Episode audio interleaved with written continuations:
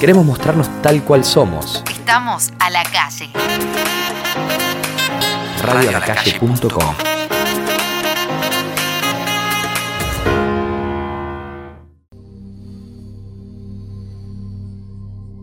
La Tierra, año 2019.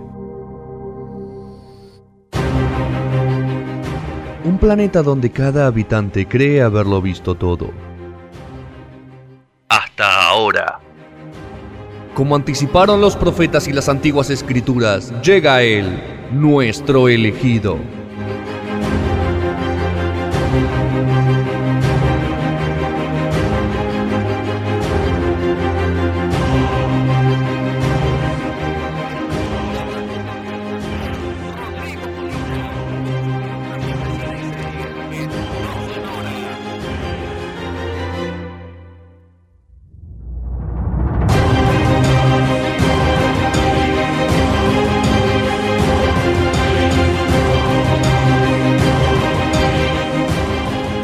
Estás, Vasco? ¿Bien? ¿Segunda hora? ¿Tenés- ¿Después de este programa ya te vas? Sí. Sí, o sea, te querés ir. Si se puede ir antes también. Nosotros necesitamos un programa después del nuestro porque si no, te notamos como que te querés ir. Eso, eso le tienen que preguntar a Floma. Como Floma. Ya vino a juntar cable, ¿viste? Ya. Sí, sí, sí, ya, ya está como que está a- haciendo cosas allá rápido para A decir. Floma también. 9 y Floma 7 también. puedo estar afuera. Eso hay que preguntarle a. Floma, yo no tengo nada que ver. Nosotros llevamos 6 y 10. Sí. 6 y cuarto, Floma se quiere ir a la mierda. Sí. No, pero ahí está. Se ve que debe tener Hoy trabajo. quedó, hoy de, se de- quedó. de trabajo Me retrasado. parece Bueno, que estaba haciendo trabajo. Está laburando, ¿no? Pasa que me parece que hoy, ¿No? hoy tiene, Ah, está supervisada. Ahí está sobre ese. Bueno, sacamos una convocatoria para ¿Se ver fueron quién- los, quién los propietarios de la emisora, Floma? Se fueron. Se fueron. El grupo, la, Podemos los, hacer quilombo. los representantes del grupo Indalo ya no están, se fueron. A partir de las 8 a mí no me pagan, así que Eh. Horas extra, viejo. yo me quedo por simple amor al programa. 8, 8 Ah, y 13 son. Pensé que era como la rea que tenía poner a la radio. No, no, no. Como de Titor.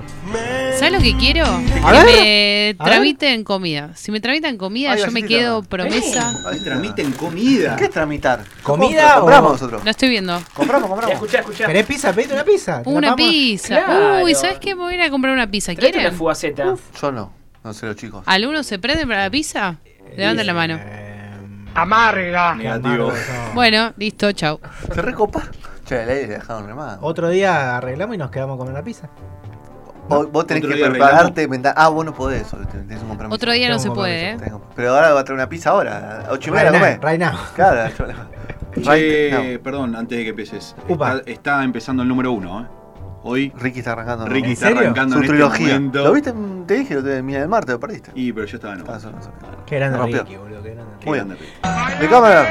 Eh, vamos, como bien dijimos en el primer bloque, en la presentación de este programa, vamos a hablar sobre dibujos animados para adultos. Ok. Que esto no quiere decir que sean porno- pornográficos. Ok. ¿no? Saquemos ese concepto que es de adultos, es pornográfico. No, no. Puede haber cosas que son para público Hola, vengo a arreglar el baño. Claro. Bueno, So- acá tenés este- No. esta Acá- herramienta. Acá tenés el destapador. Claro. No, así no. Eso sería. un- Igual, pero sáquense el tabú, o sea, puede, puede suceder. De repente No que un sé, dibujito animado nunca. se mezcle, es la- como la vida normal, la vida real. Sí, no, definitivamente, pero no, no, no es el caso, justo, no es el caso de lo que vamos a hablar. Vamos a hablar de tres eh, animaciones que se encuentran hoy por hoy en Netflix, que son series originales de Netflix, eh, para, podríamos decir, jóvenes adultos. hasta- Adultos. adultos, hasta mayores, pues, no sé si mayores, pero más o menos para gente que estamos así entre los 30, 30 y largos, que nos hemos criado con los Simpsons, que hemos vis- visto South Park. Más o menos, estoy tirando un parámetro ahí, más o menos Ren cerca. Stimpy. Ren Stimpy, o sea que, que venimos de otra e- época o etapa de la animación o de los dibujos animados y que hemos visto en estos últimos 20, 30 años cómo han evolucionado y se han convertido en un producto también para la gente grande, o sea, para los que les gusta el humor sobre todo y, eh, y quiere ver cosas, podríamos decir, más zarpadas, más serias también, o también cosas, situaciones totalmente distintas a la que nos tienen acostumbrados, digamos, las caricaturas, por Claro. decirlo de una forma. Vamos a hablar de tres en este momento. Vamos a empezar por la primera, que es Boja- Bojack Horseman. es la historia, esta es una de las más raras de las que vamos a hablar en el día de hoy, porque es la historia de una persona que es un caballo, es un caballo antropomórfico que tiene mucho dinero en este momento, pero mm, porque fue una estrella de la televisión en los años 90. Hace una comedia, eh, una sitcom, así que se llamaba Horsing Around, donde él criaba a tres, eh, a tres era o a dos, no me acuerdo, tres o dos nenes, eh, nenas, como que los adoptaba y era, él era como el padre de la familia, ¿viste? Es- Esa típica comedias que, bueno, Familiares, familiares, sí. tipo Full Grande House. Paz, Full House, tipo así, pero con, imagínense un caballo. ¿Qué sucede en este mundo imaginario? Como que hay gente, seres humanos, pero a la vez hay animales antropomórficos que interactúan con los humanos de forma totalmente normal, o sea, se ponen en pareja con humanos, está todo, todo el bien. manager es un gato. Claro, el manager de Bojack es un, es un gato. eh, y bueno, o sea, humanos y estos animales antropomórficos conviven en un mundo que es el que todos conocemos, pero bueno, con esta particularidad. Y para decirlo de una forma, eh, Bojack eh, Horseman es... Muchos lo han dicho que es una especie de hora de aventura, no sé si tienen ese, ese dibujo animado, que Sí. es de fantasías y cosas y pero para fanáticos de Radiohead. Una cosa así. Es como que realmente lo que uno está viendo es a esta, esta estrella de la televisión en decadencia, alcohólico, con muchos problemas, que básicamente está deprimido. Y que trata de salir de esta depresión haciendo cosas. Pero es un procrastinador así serial.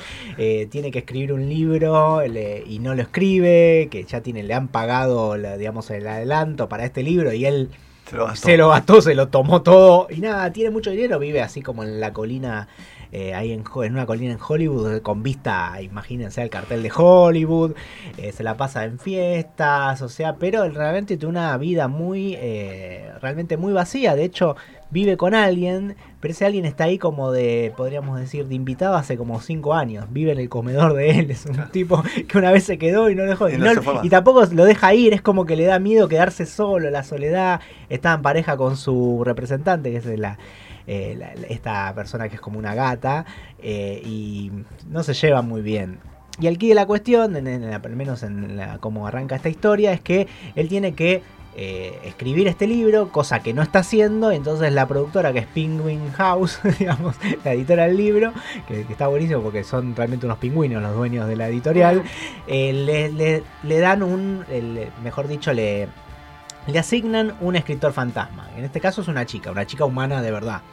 Y la chica esta humana de verdad es la pareja de una especie de actor amigo que tiene él, que es un perro que hace una comedia muy parecida a la que hacía él y que de alguna forma le sacó, digamos, Le la, sale mejor. Claro, le salió mejor y le sacó su popularidad.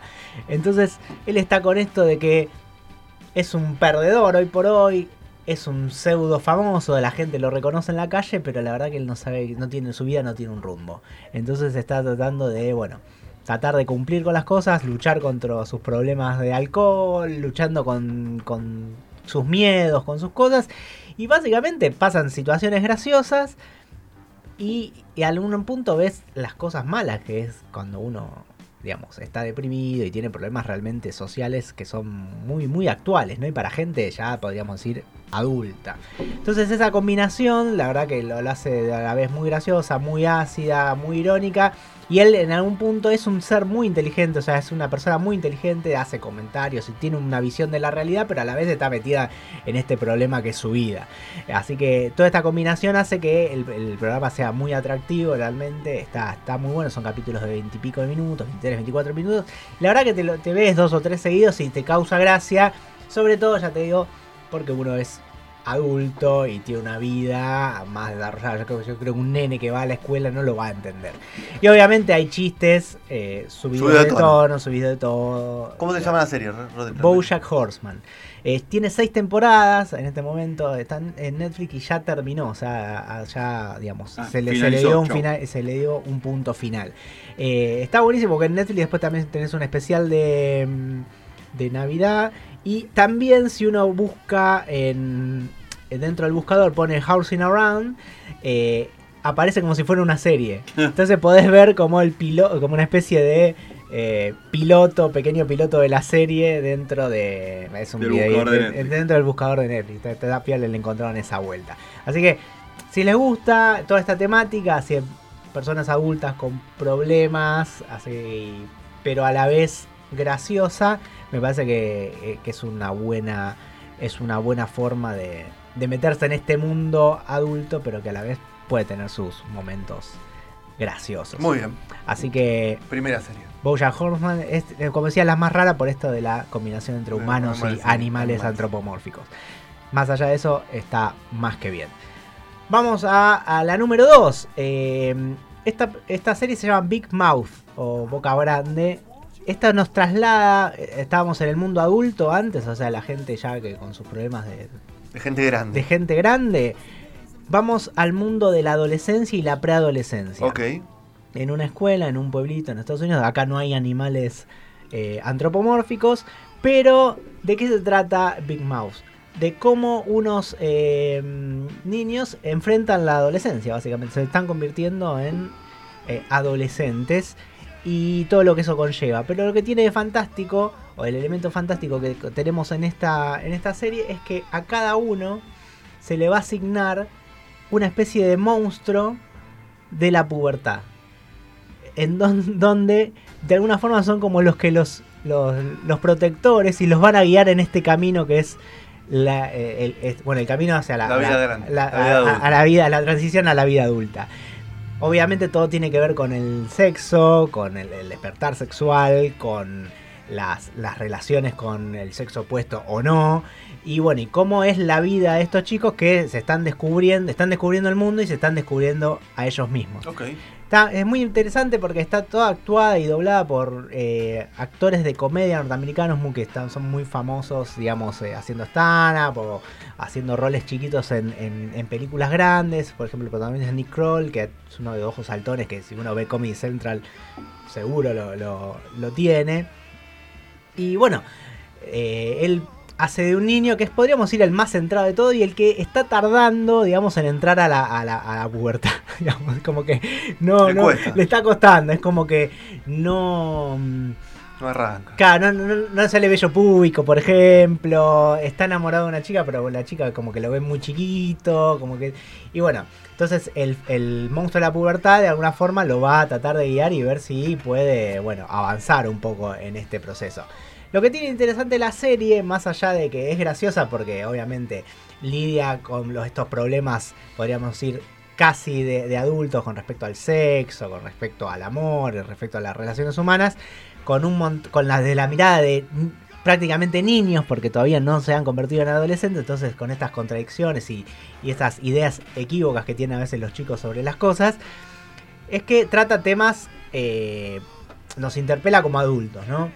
Porque trata temas que están muy en boga, que como pueden ser el feminismo, la masculinidad tóxica, eh, la sexualidad en sí mismo, o sea, cómo alguien descubre su propia sexualidad, su género, o sea, habla de todo eso, la- hasta podríamos así por eh, también las relaciones familiares, o sea, cómo lo- los padres conviven, o sea, las separaciones, los divorcios, las relaciones padre-hijo, o sea, todo esto en este combo y, ob- y obviamente la vida escolar, o sea, todo esto eh, entra en, eh, en esta serie que se llama Big Mouth. Muy bien. En este momento lleva dos temporadas. eh, la verdad Capítulos que cortitos también. son también de 20 minutos. Está buenísima. Yo creo que es- es- es raro porque está hecha para gente grande, pero nos ubica en un tiempo que ya nos pasó.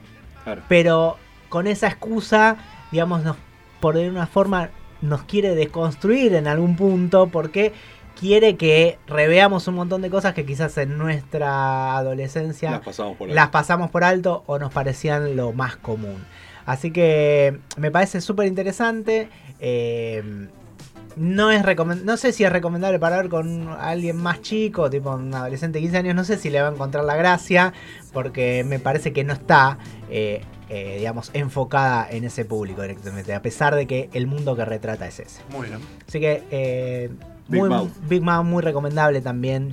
Digamos, si nos ponemos a decir, eh, Bojack no es tan graciosa como Big Mouth, o sea, trata, suceden cosas más graciosas mismas que Bojack, pero bueno. Son, Uno es un caballo y los eh, otros son. claro, son personas, es, es distinto, es como distintas etapas de la vida también, ¿no? Donde quizás cuando uno va creciendo las cosas me da la sensación que dejan de ser un poco graciosas y, y como que no hay tanto espacio para eso. Vamos con la, te- la tercera opción en el día de hoy que se llama Paras- Paradise PD o, o PD Paradise, no me acuerdo bien cuál va primero. Esta es la más loca de todas. Esta es una serie que definitivamente es heredera directa, podríamos decir, de South Park, heredera de, de- de ese del humor negro más Negro de todo. más profundo, el humor que. el tipo de. de, de humor que no Humor le hace. asqueroso. Que no, no, que no le hace. Digamos, que no, No le deja. hace miedo a nada. No le da miedo a nada. O sea, joder con nada. O sea, no le deja. No, Tipo padre de familia. Claro, ¿viste? O sea, padre de familia se queda corta, me parece, en un montón. Padre de familia podríamos decir que tiene, si bien hace chistes con cáncer, por decirlo, no, o sea, no, no, no se plantan esas cosas, creo que en esto se va, va más allá. En esta hay humor más racista, con más drogas, con más sexo Más depravado, más todo. Es como que la apuesta la sube mucho.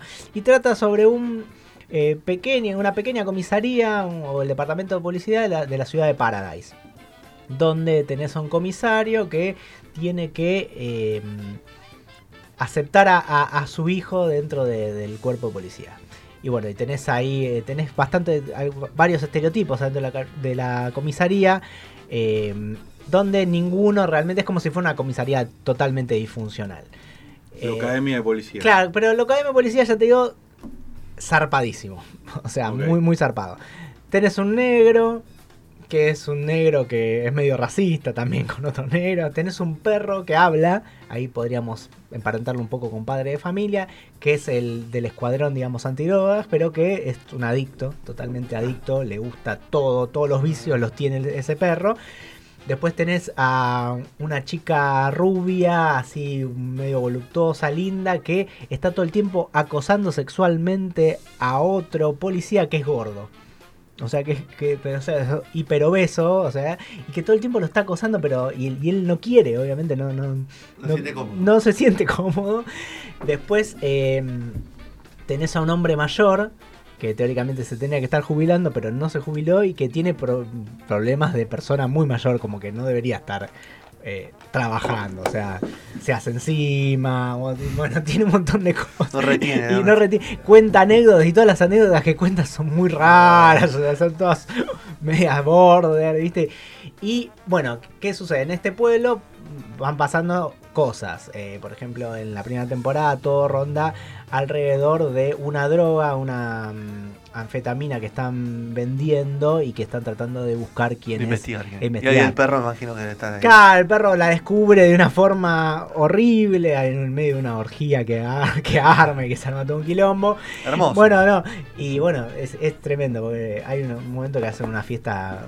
O sea, el perro llama a todos sus amigos y les convida droga y hace toda una orgía. Está todo, vos ves toda la orgía de perros así, y que meta droga, meta sexo.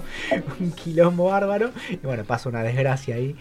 Y lo que tiene interesante es que mientras vas van investigando los casos, se van cruzando con la gente del pueblo. Y la gente del pueblo es como. Está lleno de rednecks, de tipo supremacía blanca, viste, eh, homeless, prostitutas, drogadictos. Todos los estereotipos Sí, todos los estereotipos, pero llevado a un extremo horrible, te diría. Pero la- realmente se van tan al carajo con los chistes, Sí. son tan así que te cagás de risa. Bueno, o por lo menos a mí me Te genera mucha mucha, gracia. O sea, es como que ya sé que estoy. Ya sé que estoy acá, sé de qué se va a tratar Es esto. lo que vengo a ver. No- es lo que vengo a ver, no me ofende, no me ofende que hagan chistes sobre cualquier cosa. O sea, o sea, inter, o sea, hacen chistes sobre todo. O sea, incesto. No hay límites. No, no, no hay límites para el chiste en esta serie. La verdad que a mí me, divirtió mucho la primera temporada. Siempre la excusa este es un- el caso, los casos policiales.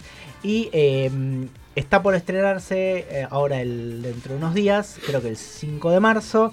Vamos a chequear. En la segunda temporada de Netflix. Así que Es Tiene- muy reciente. Sí. CD Paradise. PD Paradise. Ok. o no, Paradise, Paradise PD. El 6 de marzo Pero arranca. son series que no te aparecen ser, eh, en, en la primera Y parte. pero en depende qué es inicio lo de que. Claro. qué es lo que veas. Exactamente. O sea, Netflix no te las quiere meter, eh, ni inocular. No, no, lo que pasa es que yo, como a mí me gusta la animación, es como que de repente A partir me de ahí va- te, me- te tiras dos. Claro, me da Ok. otras opciones. Así que esta Paradise PD tiene eh, 10 capítulos de la primera temporada, duran 28 minutos cada capítulo y si les gusta, el 6 de marzo, o sea, la semana que viene, ya vamos a tener eh, La temporada la, dos. la temporada. ¿Qué querés preguntar, Petro? No, yo quería saber si. A ver, yo siempre para mí veo todas las cosas de inglés en, en- en inglés subtitulado, pero quería saber para, para los oyentes si, si, si doblado es amigable. Mirá, em, la verdad es que esto lo vi todo en inglés. A- a- cada tanto hago esa prueba, como decís, para ver cómo resulta. Hay muy pocos programas. A mí no- en este caso me parece que está buenísimo ver los tres en inglés. Claro. O sea, con subtítulos creo que, que entendés mejor que el chi- los chistes. El humor me parece que es- se, se claro. presta mucho más al idioma original. Es como es difícil doblar ciertas cosas. Total. Eh, en este caso creo que eh, no hay... Yo vi muy pocas series en la vida y sobre todo animación donde uno diga, che, me resulta de igualmente gracioso o más gracioso el castell el doblaje que el original. Me pasa con South Park y con Los Simpsons. Me no pasa- lo puedo ver. do- eh, me pasa doblado. con me pasa con los Simpsons. No lo puedo ver, digo. Me los Simpsons me parece doblado, me parece mucho más gracioso que en inglés. Y porque es lo que estamos acostumbrados también, ¿no? Puede ser una costumbre. Eh, South Park me gusta mucho doblado. Me parece mm, graciosísimo. Igual, obviamente el original está está está súper bien. Y una serie que a mí me, me genera esa cosa que me, me da lo mismo verlo en castellano o en inglés, porque me parece que están muy bien las voces, es Padre de Familia. Padre de Familia me parece que es lo mejor que mejor doblado no puede estar. A veces te puedes llegar a perder algo de un chiste porque ellos hacen muchas cosas con juego de palabras, y ese tipo de cosas. O con personajes que no son tan conocidos en el mundo latino, por decirlo de una forma. Entonces puedes llegar a perderte algo. Pero en realidad eh, me- a mí me causa el mismo placer verlo en, en ese caso en castellano o en inglés. Bien. Estas tres me parece que lo mejor es verlas en inglés. Muy bien. Buenísimo. Bueno, así cerramos el bloque de series para adultos. Después vamos a estar subiendo los, los, Series los animadas pósters y todo para adultos. en Instagram seguramente. Así que ahí van a poder chusmear un poco de todo lo que tiene que ver. A todos lados con vos. En Play Store, la aplicación de Radio a la Calle. Radio a la calle.